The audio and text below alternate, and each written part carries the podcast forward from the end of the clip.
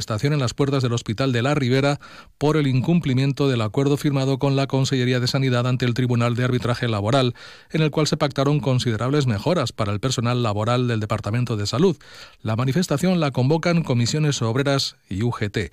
Estos sindicatos no están dispuestos a renunciar a los acuerdos alcanzados e inciden en que el personal laboral a extinguir no es de segunda categoría y se merece unas condiciones laborales dignas. Escuchamos a Sagrario Pérez de UGT el Departamento de Salud de la Ribera. Ante la negativa de la Administración de cumplir con los acuerdos con la Consejería de Sanidad, que actualmente afectan a más de 4.000 trabajadores y trabajadoras, UGT no está dispuesto a renunciar al cumplimiento de los acuerdos y por ello se movilizan estos días en los centros de salud junto a comisiones, en las puertas de los centros afectados. Eh, UGT no va a parar y no va a permitir que existan profesionales de primera y de segunda y no descarta para nada tomar otras medidas si no se desbloquea la situación.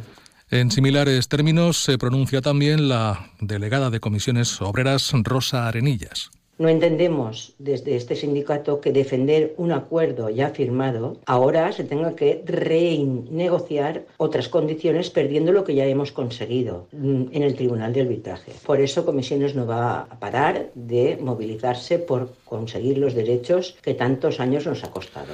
Mientras tanto, el sindicato CESIF no va a participar de esta manifestación, puesto que, según aseguran, están en plenas negociaciones y no consideran el momento adecuado para ello.